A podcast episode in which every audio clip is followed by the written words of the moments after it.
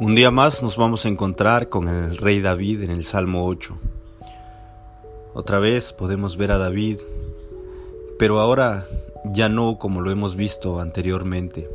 Claro, algo tiene este Salmo 8 que también lo hemos visto anteriormente, pero en esta ocasión no vamos a encontrar a un David afligido, no vamos a encontrar a un David en peligro, sino que vamos a encontrar a un David con un corazón lleno de agradecimiento, un corazón que se desborda, que se derrama en acción de gracias al Señor y que reconoce toda su gloria y toda su majestad y al mismo tiempo también puede ver su condición de hombre, pero ve cómo Dios le ha dado dignidad al hombre, le ha dado señorío sobre la creación que él mismo hizo.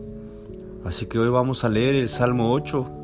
Espero que esta palabra te anime a ver la gloria de Dios, te ayude a ver la gloria y la majestad de Dios, te ayude a ver también que el Señor hizo al hombre, el Señor te hizo a ti con cierta autoridad sobre su creación.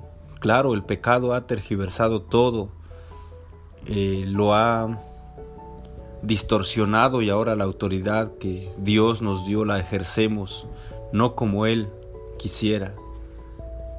Pero aún en medio de eso, recuerdo que el Evangelio de Juan en, en el primer capítulo, en las primeras palabras, dice, y aquel verbo fue hecho carne. El mismo Dios se hizo hombre para mostrarnos cómo debe ser ejercida la autoridad que Él nos dio como como seres humanos.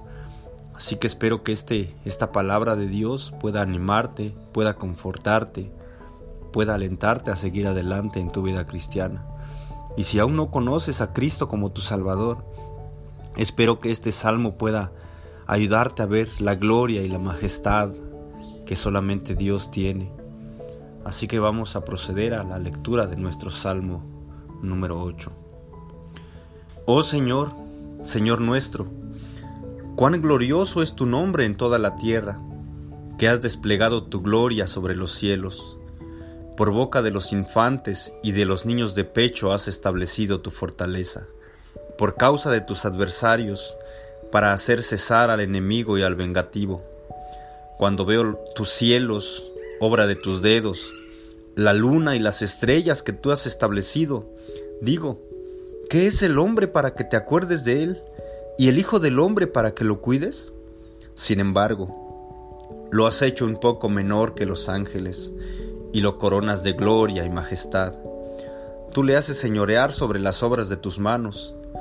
Todo lo has puesto bajo sus pies. Todas las ovejas y los bueyes y también las bestias del campo, las aves de los cielos y los peces del mar cuanto atraviesa las sendas de los mares. Oh Señor, Señor nuestro, cuán glorioso es tu nombre en toda la tierra.